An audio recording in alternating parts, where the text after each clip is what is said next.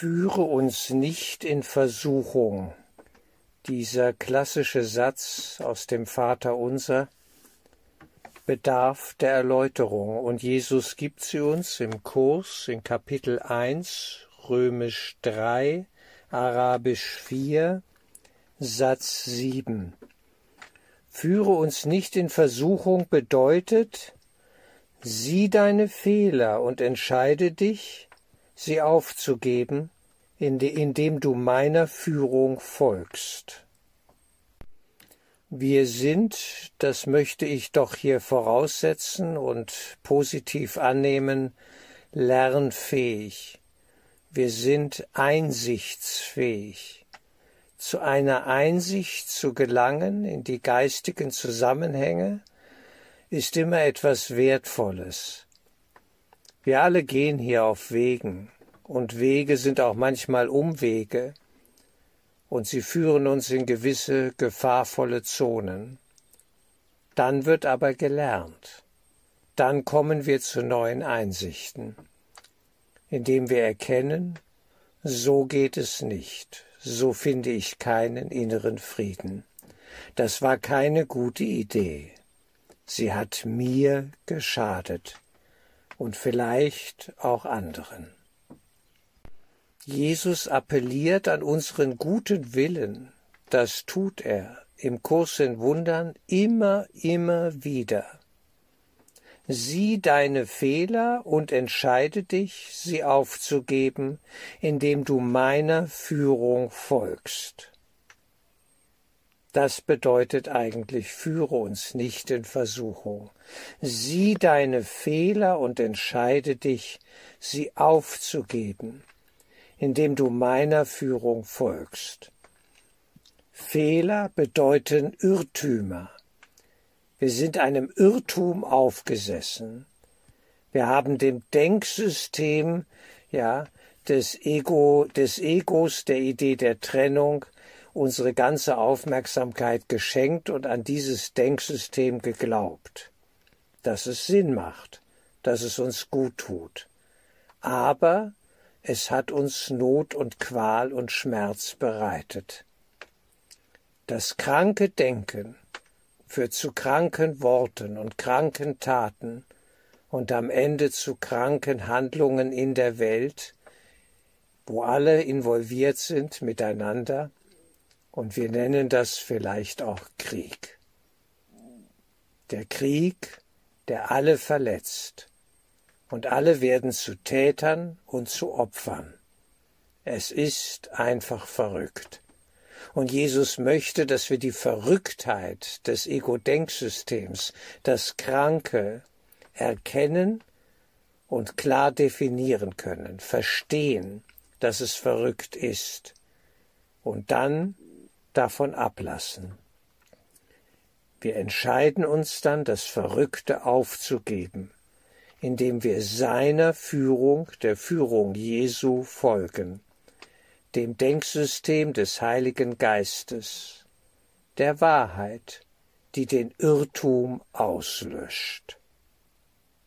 Und dann heißt es hier in Abschnitt 5 auf Seite 9 im Textbuch, der Irrtum kann die Wahrheit nicht wirklich bedrohen. Sie kann ihm immer standhalten. Tatsächlich ist nur der Irrtum verletzlich. Es steht dir frei, dein Reich dort zu begründen, wo du es für richtig hältst. Die richtige Wahl ist jedoch unausweichlich, wenn du dich an dieses erinnerst. Der reine Geist ist immer da in einem Zustand der Gnade. Deine Wirklichkeit ist nur reiner Geist. Deshalb bist du in einem Zustand der Gnade immer da.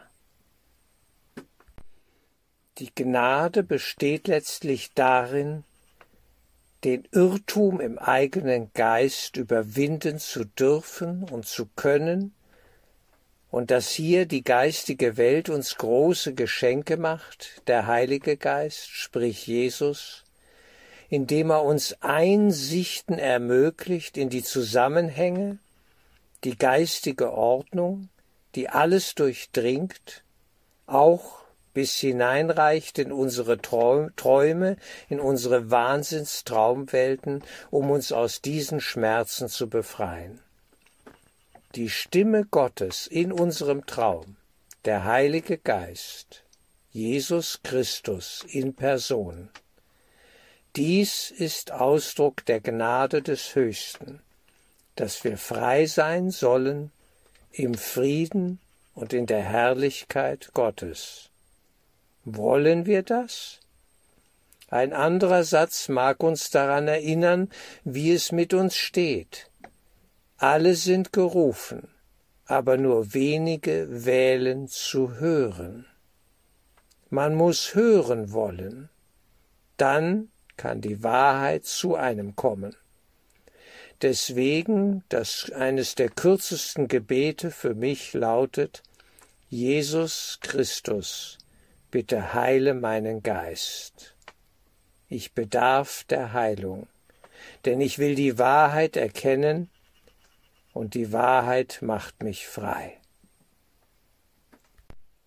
Der reine Geist ist immer da in einem Zustand der Gnade.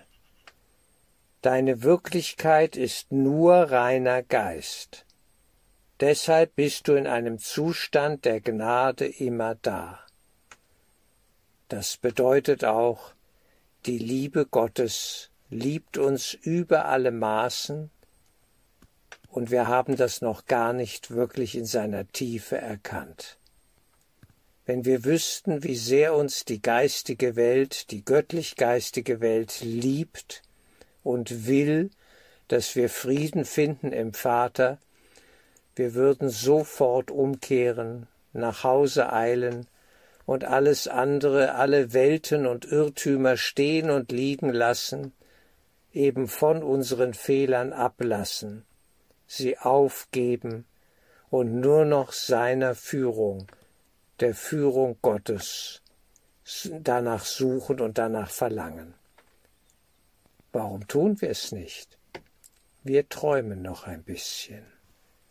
Wir träumen von Alternativen, die keine wirklichen guten Alternativen sind.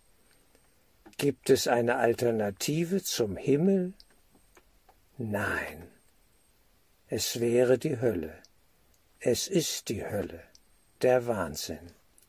Ich will ihn nicht. Ich will Frieden haben in Gott. Und wenn ich das wirklich will, dann kommt dieser Frieden zu mir und wird, wird mir von sich berichten, von der Herrlichkeit und Gnade, wie es ist, in Gott zu sein. Wir sollen das empfangen.